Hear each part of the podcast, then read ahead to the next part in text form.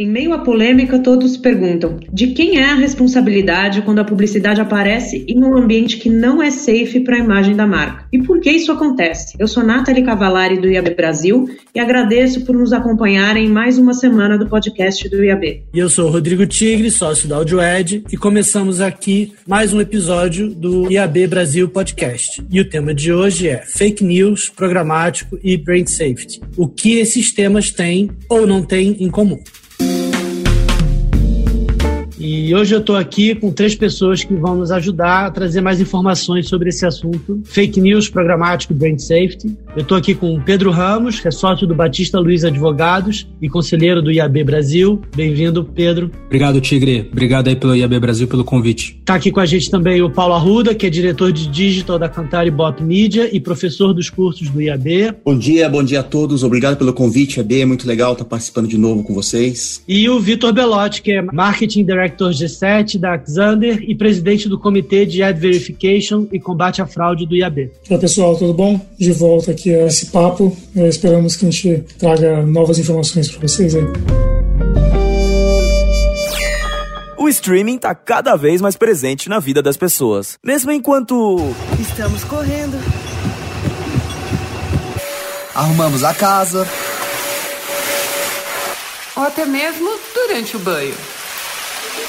O Spotify tá junto em todos esses momentos. E a sua marca também pode estar. Saiba como atingir o seu público com a gente. Visite spotifyforbrands.com e seja ouvido no momento certo. Bem-vindos, Pedro, Paulo, Vitor. Obrigada pela presença de vocês aqui hoje. Tigre, é muito bom estar de volta aqui também com você no podcast do IAB para uma discussão tão importante quanto essa. Há anos o IAB lidera no Brasil e no mundo discussões sobre fraude brand safety, desenvolve boas práticas para o mercado, para que publishers, anunciantes, agências, plataformas e empresas de verificação, a cadeia como um todo, possa trabalhar em conjunto e construir um ecossistema mais seguro e personalizado para as marcas. Vocês quatro que estão aqui hoje fizeram parte disso ao longo dos anos do IAB, seja como presidente de comitê, dando aulas nos cursos e liderando grupos de trabalho para aplicação de boas práticas locais. Então, estamos em boas mãos aqui hoje. Com certeza, vocês são as pessoas ideais para explorar esse assunto no podcast de hoje. Então, para a gente começar, vamos pelo básico. O que, que a fake news tem a ver com publicidade e como que o anúncio vai parar em um site que não foi escolhido ou aprovado pelo anunciante? Bom, vamos começar então pensando o que é fake news, né? E o que é isso que envolve a publicidade de um contexto diferente entre a publicidade e o contexto onde aquele anúncio, aquela mídia está exposta. Então, fake news ele é um conceito super aberto. Ele envolve, evidente, questões de liberdade de expressão e o limiar entre o que é um fake news e o que é algo na liberdade de expressão, ele é muito fino. Ou você pode ter uma opinião sobre alguma coisa e essa opinião pode sim ser radical, mas ela nunca pode ser falsa. Se ela for falsa, ela tem como gerar algum tipo de crime contra honra daquela pessoa ou daquela empresa. Então a gente costuma classificar fake news como uma informação falsa que é disseminada com o objetivo de injúria, calúnia ou difamação contra uma empresa ou uma pessoa, seja essa pessoa uma pessoa pública ou não. Então é importante separar isso porque muitas vezes pessoas olham e veem opiniões radicais nas redes sociais, seja não importa o espectro político, e começam a associar isso como fake news. A opinião ser diferente da sua, isso é parte da liberdade de expressão. Ainda que essa opinião seja radical a sua, também faz parte da liberdade de expressão. O que não faz parte da liberdade de expressão é a disseminação de algo falso e com o objetivo claramente de prejudicar outra pessoa. Um outro elemento que não é essencial para que haja uma fake news, mas é muito comum também nesse ambiente, é o anonimato. Então, o anonimato no Brasil, ele é proibido, até pela Constituição. Então, não significa que eu não possa ter um pseudônimo, não significa que eu não possa publicar por meio de um veículo, mas eu preciso sempre colocar quem está se responsabilizando por aquela opinião. O que nem sempre é verdade quando a gente fala de fake news. Fake news às vezes envolvem sites em que a gente tem dificuldade em saber quem são aquelas pessoas que escrevem para os sites e aquelas pessoas que estão por trás daquele veículo, e também envolve perfis de redes sociais que muitas vezes têm seu criador de difícil identificação. Pessoa cria um pseudônimo, um apelido, mas ela se esconde através de várias contas falsas, etc., para tentar esconder ao máximo a sua real identidade. Isso não é necessário para o conceito de fake news, mas é o que tem acompanhado bastante. E qual é a relação de publicidade com fake news? Isso é importante a gente pensar, porque quando um anunciante ele quer colocar a publicidade dele em algum espaço publicitário, ele sempre vai ter uma análise daquele contexto em que o espaço está envolvido. Então, eu anuncio bolas de futebol em jornais, programas de TV, sites que tenham a ver com o universo esportivo. Por que eu faço isso? Porque muitas vezes o meu interesse é que eu contextualize a minha marca naquele ambiente. Muitas vezes você também procura certos valores que a marca passa para poder anunciar um produto ou serviço. Valores como amizade, valores como amor, valores como felicidade, e você busca relacionar sua marca com contextos também parecidos. Agora, isso é sujeito a erro? Sempre foi sujeito a erro. Um exemplo que eu gosto de dar é que isso acontece desde a televisão, desde antes da televisão. Um bom exemplo é a TV ao vivo. Muitos de vocês lembram do Super Bowl há vários anos atrás, em que você teve um show no intervalo entre o Justin Timberlake e a Janet Jackson. E durante a apresentação, o Justin Timberlake encena um ato com a Janet Jackson e ele retira parte da roupa dela em que fica exposto os seios dela. Sua época, num país conservador como os Estados Unidos, foi considerado um grande escândalo, foi considerado algo impróprio para o horário do evento, foi impróprio para quem assistiu o evento, e algumas marcas sim ficaram revoltadas com aquilo, e uma delas inclusive pediu dinheiro de volta para o veículo que transmitiu a publicidade logo após aquela exposição da Janet Jackson. Bom, nenhuma das marcas provavelmente apoiaria aquilo naquele momento. Não estava previsto, não era o contexto que elas queriam estar expostas. Mas era televisão ao vivo. Televisão ao vivo sempre tem esse risco de você ter, às vezes, um ato acontecendo ao vivo que não é o mais ideal para o contexto que você imaginou a marca. Agora, vamos para a internet. Na internet, isso também acontece, principalmente porque o paradigma da internet não é o contexto, mas sim a audiência. Eu não estou interessado só no contexto, mas estou interessado principalmente na audiência. Se eu sou aquele target específico para uma marca, homem, 30, 40 anos, morador de São Paulo, eu provavelmente vou ser atingido por publicidade semelhante ao meu target, não importa o meu contexto, se eu esteja numa rede social, se eu esteja num portal de notícias, se eu esteja em um aplicativo. Agora, evidente, você precisa balancear aquilo que é chamado de performance com aquilo que é chamado de branding. A performance é sempre ideal quando eu direciono a minha publicidade para o determinado audiência. Mas aquele contexto que a marca pode aparecer, nem sempre é o melhor, nem sempre passa os valores da marca. Então, eu posso entrar em um site de fake news. Eu posso consumir fake news. E o consumo de fake news, entrar no site de fake news, por si só, é parte da minha autonomia, parte da minha liberdade. Agora, a marca provavelmente não quer se ver envolvida naquele contexto, ainda que eu seja a audiência direcionada ideal para aquilo. Então, esse risco, ele acontece na mídia online. Existem ferramentas que eu acho que o Vitor pode explicar um pouquinho mais como é evitado esse tipo de coisa, mas evidente, não é um tipo de filtro ou um tipo de tecnologia perfeita. É uma tecnologia que por vários motivos, ela apresenta uma pequena margem para erros, assim como acontece na televisão ao vivo, no rádio ao vivo. A gente tem que ter a, a ideia e a clareza que a gente está num mundo hoje que tecnologias novas aparecem todos os dias, fraudes novas aparecem todos os dias. Isso não é só no digital, isso não é só na mídia digital. Tá? Isso acontece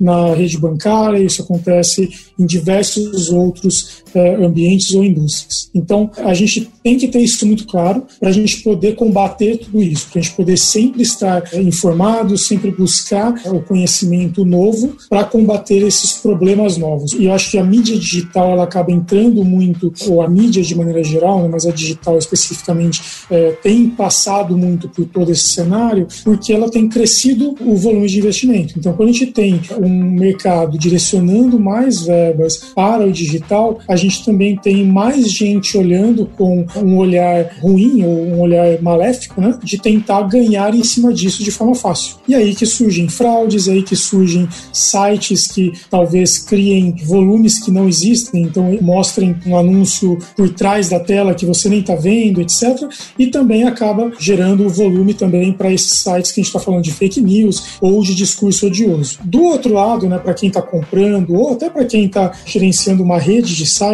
existem diversas tecnologias que vêm evoluindo ao longo do tempo para combater isso ou para fazer um tipo de auditoria quando esse site está sendo cadastrado na rede, né, numa exchange, ou quando esse site solicita o serviço de uma SSP, por exemplo, né, de uma plataforma de comercialização automatizada ou programática, e também para quem está comprando, né, que é o que acaba sendo um pouco mais comentado e conversado no mercado, que é a marca que contrata uma tecnologia para realizar a compra programática ou a compra automatizada. Né? Isso pode ser tanto na mídia convencional digital quanto também em redes sociais, etc., ou em buscadores. Então, essas tecnologias elas têm evoluído, elas têm trazido formas novas de bloqueio. Tá? Um grande exemplo é que a gente tem passado agora nos últimos meses por conta do Covid. Né? Então, quando a gente fala de empresas de verificação, no começo dessa conversa de pandemia, houve um volume muito grande de comunicações falando: olha, para você bloquear notícias relacionadas à pandemia, porque isso pode ser ruim para sua marca, você faz A, B e C. Só que nem sempre as marcas, ou nem todas as marcas, ou nem todas as campanhas necessariamente precisavam estar fora disso. Então precisou-se criar formas novas de entender se aquela matéria ou aquele site estava trazendo uma matéria válida de informação para que a população tivesse um controle melhor da saúde dela naquele momento, ou um controle melhor do ambiente que ela estava se colocando, ou do isolamento social, ou, por outro lado, matérias ou sites ou blogs que estivessem trazendo de fato informações erradas, ou informações que a gente está aqui, como o Pedro bem colocou, que muita gente chama de fake fake, mas na verdade era uma informação que talvez estivesse enviesada ou algo do tipo. Então, essas tecnologias tiveram que se adaptar também para esse momento. Não, não é só na questão de posição política ou de discursos violentos ou coisas do tipo. Então, a gente tem que entender que, como eu falei outro dia, num bate-papo com, com um publisher, novos problemas exigem novas soluções. Então, isso que a gente está vendo, apesar de ser uma discussão que já vem de alguns anos, a gente tem visto sempre coisas novas acontecendo acontecendo. Então a gente tem de fato que trazer novas soluções para dentro desse bolo, né, para dentro dessa conversa. É, e para isso o IAB está sempre acompanhando essas movimentações, gerando novas boas práticas, formas de conter esse tipo de avanço de fraude na publicidade. E aí, dentro desse contexto que o Vitor falou, ao mesmo tempo que a gente precisa tomar cuidado com onde essa publicidade está sendo entregue, a publicidade também é o que permite com que os veículos possam levar informação de qualidade publicidade para a população de forma gratuita nesse momento. Então, a publicidade também tem um papel importante nesse contexto. O que a gente precisa tomar muito cuidado e acompanhar quais são as boas práticas mais recentes, como as marcas podem se proteger, como que os veículos podem se proteger, como que todos na cadeia podem se proteger. Isso só vem através de educação, de informação. E aí eu reforço aqui que o IAB tem essas séries de boas práticas disponíveis, essas discussões acontecendo de forma ativa dentro dos comitês, o conteúdo dos cursos evoluindo constantemente para que a gente traga informação de qualidade para o mercado nesse sentido. Então é o momento mesmo da gente se unir e resgatar essas boas práticas que já estão disponíveis para que todos estejam bem educados e possam fazer um bom trabalho na cadeia como um todo. Só um, comentário aqui, eu sou o cara dos números aqui, né? Porque eu, estou numa empresa hoje que reporta muita informação. A gente acabou de soltar um estudo chamado Dimension, um estudo que sai todo ano. Ele entrevista tanto os executivos como os usuários conectados. E todos eles foram tácitos em falar que eu creio mais numa publicidade quando ela está atrelada a um veículo de comunicação consolidado. Então, assim, isso foi dito por toda a cadeia, isso é feito em oito países, foi todo esse consumidor conectado citou isso. Olha, quando essa sua publicidade está relacionada a um conteúdo de qualidade, que não necessariamente acredite nele, mas um conteúdo de qualidade, uma fonte fidedigna, eu me sinto mais confortável em crer naquela mensagem que a marca está tentando passar. E jornalismo hoje, a categoria de conteúdo mais consumido, né, durante durante essa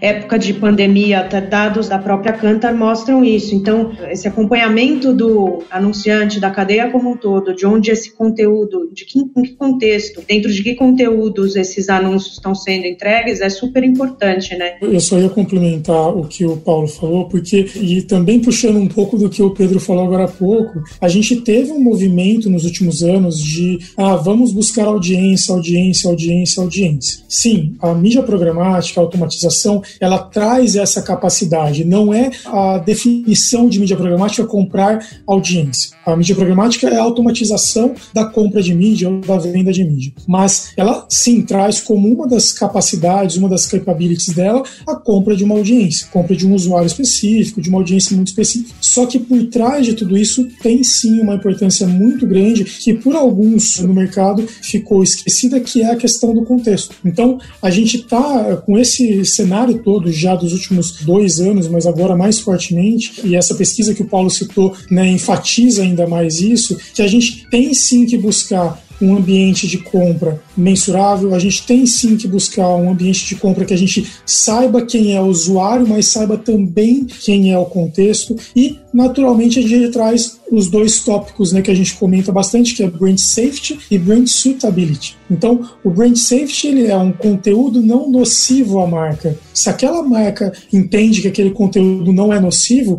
cada marca, cada campanha vai entender o seu perfil, o seu posicionamento. E da mesma forma, o suitability. Faz sentido para aquela marca estar naquele conteúdo? Faz sentido aquela marca estar naquele ambiente de, de site ou de aplicativo, ou talvez de um streaming ou algo do tipo? Então, são conceitos complementares. Então, a gente tem que ter clareza desses conceitos para a gente poder aplicá-los da maneira correta. E eu acho que é isso que está causando um pouco mais de desentendimento nas conversas que a gente tem visto, porque não se está olhando para esse tipo de ponto. E sim, ah, esse site eu acho que ele é de fake news, ou eu entendo que ele tem fake news, ou ele tem discurso de violência, então eu não acho que qualquer marca tenha que estar lá. Tecnologias há muitos anos, há muito tempo, já tem bloqueios de categorias sensíveis. Né? Então é óbvio que eu, como publisher, posso bloquear anunciantes que tenham esse tipo de produto, e da mesma forma, eu, como buyer, né, eu, como anunciante, posso bloquear sites que tenham esse tipo de conteúdo também. Isso já é de muito tempo já que isso está disponível. Porém, novamente, a gente tem sites novos, a gente tem categorias e tecnologias novas todos os dias, então isso pode sim ter mudanças e a gente deve sim ficar de olho para poder acompanhar e melhorar sempre essas entregas ou essas comercializações. É, isso é, é importante que a gente diferenciar, né? Que você tem a, a, coisa do fake news, quer dizer, você tem o conteúdo que é adequado ou não para a marca. E eu posso ter, por exemplo, um site de notícia que ele é confiável, né? Então a gente não está aqui falando de fake news para aquele site específico, mas eu posso ter uma matéria de um avião que caiu. E aí uma empresa aérea vai estar tá anunciando no site como um todo e de repente naquele contexto daquela matéria específica aquilo não faz sentido, né? Então é bem complexo isso, porque não é só uma questão do site ou não, você tem o contexto efetivamente de cada página, né? E a gente entrega publicidade página a página, pessoa a pessoa. E esse é um ponto muito importante, porque a gente ouve muito se falar de blacklist whitelist. Então, esse exemplo específico que você falou, claro, eu posso ir lá e falar, beleza, esse site aqui ele entrega notícias de acidentes, então eu vou colocar ele no meu blacklist. Só que esse mesmo site entrega também notícias relevantes ou notícias de entretenimento ou de política que eu tenho interesse como anunciante. Então, o whitelist o blacklist, sim, é uma maneira de fazer um controle, é uma maneira que a gente tem que usar em vários casos, mas não em todos os casos. E para isso existem ferramentas que você consegue bloquear uma palavra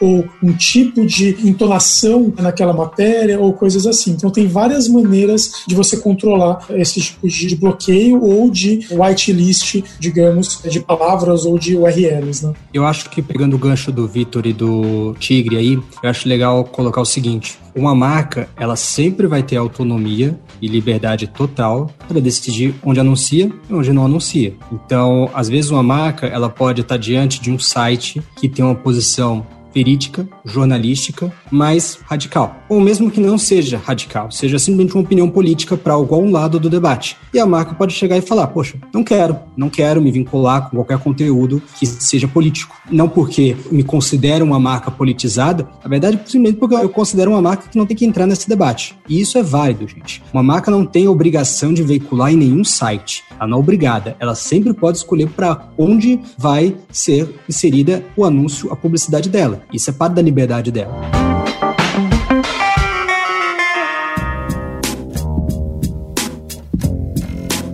Com todo esse reaquecimento dessa discussão, a gente vê um volume de pessoas procurando uma solução universal para todos, aquele botão mágico que eu vou apertar e a minha marca vai estar tá protegida de qualquer situação unsafe para ela. Mas, enfim, se é unsafe ou safe para a marca, isso varia de uma marca para outra. Não existe esse botão mágico universal, nem a própria blocklist universal, porque existe um contexto diferente para cada marca. Qual que é a diferença dentro desse contexto de brand safety e brand suitability? O que há de, entre aspas, universal de cuidados a se tomar independente da marca e o que é addressable para aquela marca especificamente, que tem que ser visto caso a caso? Então, como a gente estava falando, é muito importante as marcas terem clareza é, dessa diferença ou dessa, dessa complementariedade, porque às vezes uma marca ela não vai encontrar naquele site um ambiente seguro para poder entregar a marca, porque aquele site é categorizado como uma categoria sensível ou algo do tipo, só que ela sim tem a ver com aquele contexto. Então eu vou dar, eu vou dar um exemplo que a gente, que a gente usa em curso, em aulas, tá? É uma marca de camisinha. Ela pode entender que um site com nudez e etc. não é um site safe perante uma tecnologia de entrega, de compra ou de venda de publicidade. Tá? E realmente muitos deles não são para a maioria das marcas. Porém, para essa marca especificamente, ela pode entender que o brand suitability dela faz sentido para aquele site, desde que sim seja um site que tenha né, o seu background correto em relação a isso. Eu não vou colocar no site de pornografia, mas talvez no site de ensaios de nudez, por exemplo. Então, esse tipo de diferença tem que ser muito claro para cada uma das marcas, desde o planejamento até a execução de uma campanha. O outro exemplo que a gente pode dar é de fato o que a gente falou do coronavírus, né, desse cenário que a gente está falando. Uma marca pode entender que uma matéria sobre o coronavírus que fala de mortes, que fala de números do coronavírus, pode não ser de fato um ambiente seguro para colocar a marca dela. Porém, aquele site, de maneira geral, sim é seguro e sim tem a ver com o produto dela ou tem a ver com a audiência dela. Então, esses dois exemplos a gente consegue trabalhar bem essa diferença e, claro, cada caso é um caso, a gente tem que analisar para cada um deles. Essa aplicação de uma regra para todo mundo não existe nesse ambiente de mídia e nunca existiu. A gente está num momento que é muito mais claro, que a gente consegue fazer discursos diferentes em momentos diferentes para usuários diferentes, a gente tem que usar isso da maneira mais adequada para cada campanha e para cada marca. Deixa eu fazer uma pergunta, Vitor, você que está mais com as plataformas. Esse controle é todo por máquina? É todo por inteligência artificial, por algoritmos? Ou existe um clivo humano para você ter exatamente esse peso correto para exatamente aquela sessão daquele site conseguir anunciar, sendo que a outra parte do site não. Como é que funciona isso? Hoje a gente tem já controles automatizados para todos esses processos ou ainda a interação humana é bastante importante? É, como a gente sempre fala quando a gente fala de tecnologia, a máquina ela obedece o que o humano fala para ela fazer. A gente vai chegar num momento que isso não vai ser mais a verdade, né, provavelmente. Existem ferramentas e tecnologias de outras áreas que sim fazem muita coisa sozinho. Mas hoje ainda a grande maioria das tecnologias desse ambiente de mídia, elas seguem aquilo que a pessoa, né, o humano, é, faz né, ou coloca, configura para aquela campanha comprar ou para aquele publisher comercializar. Então, assim, existem layers de verificação que podem ser tanto de URL ou de aplicativo, no nome do aplicativo, ou palavras, tanto palavras de bloqueio quanto palavras para buscar aqueles termos, né, para entregar relacionados àqueles termos. Ou seja, a gente tem vários níveis de verificação e a gente pode entrar em outros tópicos aqui de viewability etc, é, até a questão de fraude, mas existem várias tecnologias que são complementares. A pessoa vai colocar, vai configurar na DSP, na plataforma de compra, para que a compra ocorra da maneira correta. Mas a gente tem que também saber novos problemas aparecem, né? E a gente tem tecnologias que vão trazer novas features para combater esses problemas. Não, eu queria pontuar também que a gente falou muito de conteúdo, contexto, mas também tem uma questão importante que é a fraude, né? Que você começou a falar aí também de viewability, de aí de você tem essa coisa de tráfego não humano, né? Você tem também dentro dessa preocupação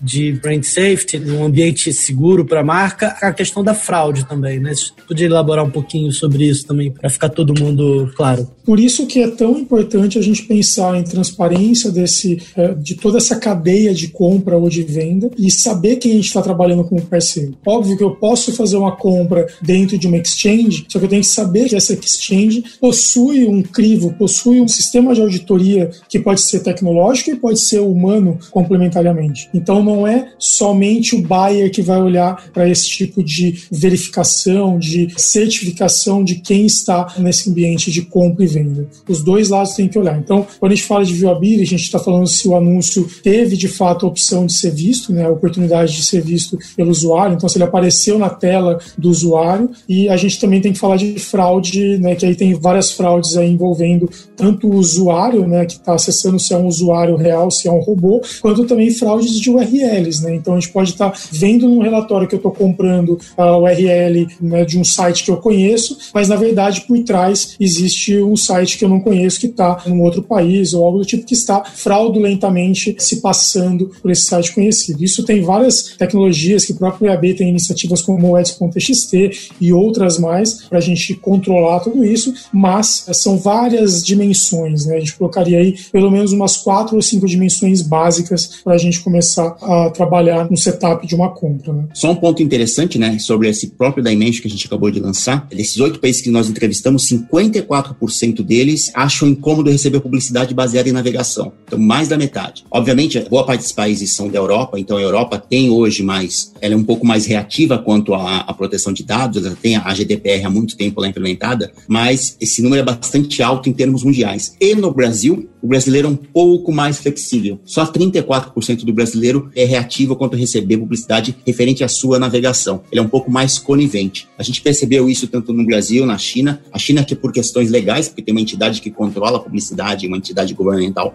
antes de jogar essa publicidade, mas o brasileiro, até pela condição financeira que o brasileiro tem, a pujança que ele tem financeira, ele sabe, ele aprendeu a navegar com a publicidade programática. Ele fala assim: se eu navegar mais, talvez eu consiga um desconto maior, porque a gente inferiu que possivelmente page o brasileiro ser mais conivente com a navegação, com a publicidade relacionada à navegação, talvez seja por esse motivo. É um, um fato bastante curioso. Só para complementar o que o Paulo está colocando, que eu acho super relevante, eu sempre digo que a internet ela surgiu quase como um conceito Robin Hoodiano. Então vamos dar conteúdo mais aberto, mais livre, mais gratuito possível aos usuários e vamos cobrar daqueles que têm mais dinheiro, ou seja, os grandes anunciantes. E assim nasceu toda uma ideologia por trás da rede aberta e do conteúdo o mais livre, o mais aberto possível. Claro, nos últimos anos tem surgido cada vez mais um movimento de sites que realmente entregam conteúdo de forma fechada, mediante pagamento, mas o grande paradigma da internet ainda é esse, o do conteúdo gratuito. E é curiosa essa pesquisa, é importante essa pesquisa, porque mostra, de um lado, que o europeu tem uma aversão um pouco maior do que os latinos, do que os americanos no geral, a esse tema, como o Paulo colocou. Mas, ao mesmo tempo, eu faço link com algumas pesquisas que fazem uma pergunta um pouco diferente para as pessoas, né? Pergunta exatamente, olha, você está de acordo com publicidade direcionada para você ter um conteúdo gratuito gratuito ou você prefere o inverso? Você prefere não ter publicidade e pagar alguma coisa pelo conteúdo? Eu posso compartilhar depois essa pesquisa que é muito interessante, porque mostra números muito altos mesmo na Europa. Então, na Inglaterra, esse número chegou a 83% das pessoas falando: não, não, eu prefiro publicidade direcionada. Nos Estados Unidos chegou a 85%. Não, com certeza publicidade direcionada. E eu acho que no Brasil, com esse número que o Paulo colocou de só 34%, eu acho que esse número seria ainda mais alto. Então, na verdade, é importante colocar isso, né? Que por mais que tenha essa discussão sobre publicidade direcionada e uma discussão sobre, puxa, mas essa mídia programática, ela tem erros, ela pode induzir a problemas, tudo mais, ela é um paradigma não só dominante, mas aceito pela sociedade e também um paradigma que dá muito mais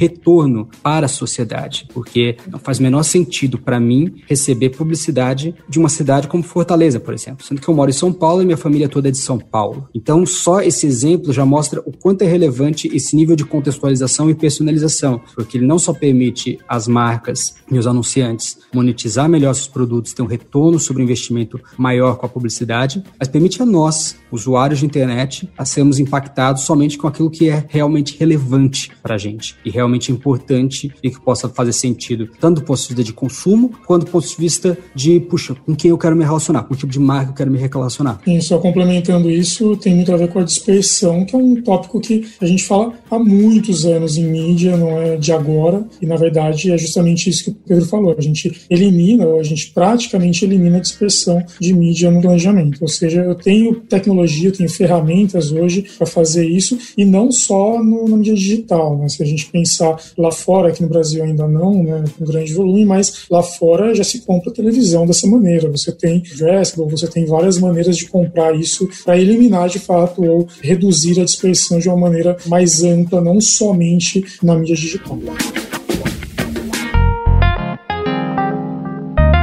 Para a gente finalizar, vamos fazer um breve resumo do que foi falado. O que, que pode ser feito para reduzir os riscos de fraude e exposição unsafe da marca? Se cada um de vocês pudesse resumir em poucos tópicos, quais são os itens básicos de atenção para anunciantes, publishers, plataformas e agências? Tudo que a gente falou aqui tem uma lista extensa de pontos, mas eu destacaria três deles como transparência da cadeia, então entender exatamente quem está comprando, quem está vendendo, quem está no meio do caminho dessa compra e dessa venda. O inventário segmentável, não só por contexto, mas também por audiência. Então, como eu estou comprando e como eu consigo de fato segmentar essa compra. Momentos eu vou segmentar por audiência, momentos eu vou segmentar por contexto, e aí eu vou conseguir controlar tudo isso e também essa compra ser mensurável. Se eu tiver esses três elementos, eu como anunciante, eu entendo que sabendo todo esse conteúdo que a gente falou e tendo toda a informação que a gente comentou comentou aqui ao longo desse papo, os anunciantes vão ter muito mais capacidade de controlar e capacidade de entregar a marca de uma maneira segura, de uma maneira direcionada aos seus usuários, à sua audiência e, de fato, atingir os resultados nesse ambiente que a gente está falando que é muito mais interessante com a tecnologia, porém também tem algumas questões aí para se dar bastante atenção. Eu enxergo três coisas aqui. Primeiro, o contexto, que é fundamental e a gente discutiu muito hoje aqui,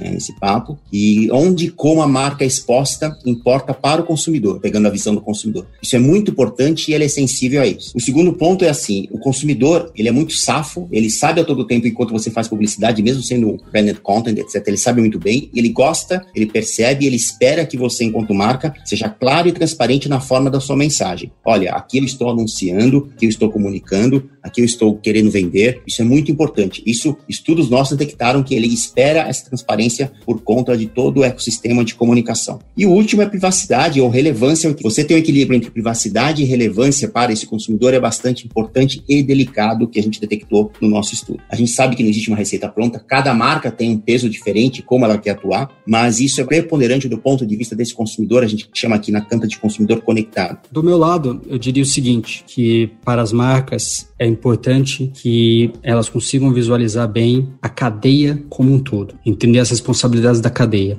Então, eu acho que além do papel que existe evidente naquelas áreas da empresa que estão mais responsáveis por operar as tecnologias de mídia, mas também existe a necessidade de você levar parte desses conhecimentos para as áreas de jurídico e compliance. Por que isso? O jurídico vai ser responsável por fazer contratos com fornecedores, fornecedores que eventualmente vão ser responsáveis por operar essas ferramentas de mídia, operar ferramentas de filtro, elaborar blocklists, elaborar shortlists e assim por diante e precisam ser responsabilizados contratualmente. E o compliance é aquele lado que eventualmente vai estar responsável por fazer auditorias, sejam internas, sejam fornecedores, para garantir o cumprimento dos contratos e o cumprimento das obrigações éticas da empresa. Então é importante também que o compliance esteja bem munido de ferramentas para entender melhor isso. E, obviamente, a cadeia como um todo precisa ser responsável. E a gente coloca aí as agências, a gente coloca as trading desks, a gente coloca as formas, a gente coloca até os próprios veículos, que têm todos a obrigação de desestimular fake news. Eu acho que assim, todos os pontos que vocês levantaram aqui, eles estão muito bem respondidos dentro de alguns materiais que a gente tem disponível também dentro do IAB. Então, fica aqui novamente o convite para todos vocês que estão nos ouvindo, para que visitem o nosso site. Temos uma série de publicações a respeito, explicando um pouco melhor de como funciona esse ecossistema da publicidade, para trazer um pouco de transparência para essas relações também, para que os anunciantes, para que toda a cadeia entenda todos os que estão envolvidos envolvidos no processo. É uma série de boas práticas disponíveis, tanto sobre a verificação de publicidade, quanto ao combate à fraude, quanto brand safety, enfim, webinars. Nosso canal no YouTube também já traz uma série de vídeos sobre o assunto. Então, fica o convite para que vocês visitem o site do IAB, nosso canal no YouTube, e voltem aqui também para mais um podcast na próxima semana, porque a gente está sempre trazendo algum assunto relevante para o universo da publicidade digital. E eu agradeço a participação de todos. É, acompanhem nosso podcast semanal na sua plataforma preferida e mais informações no site do IAB Brasil, www.iabbrasil.com.br.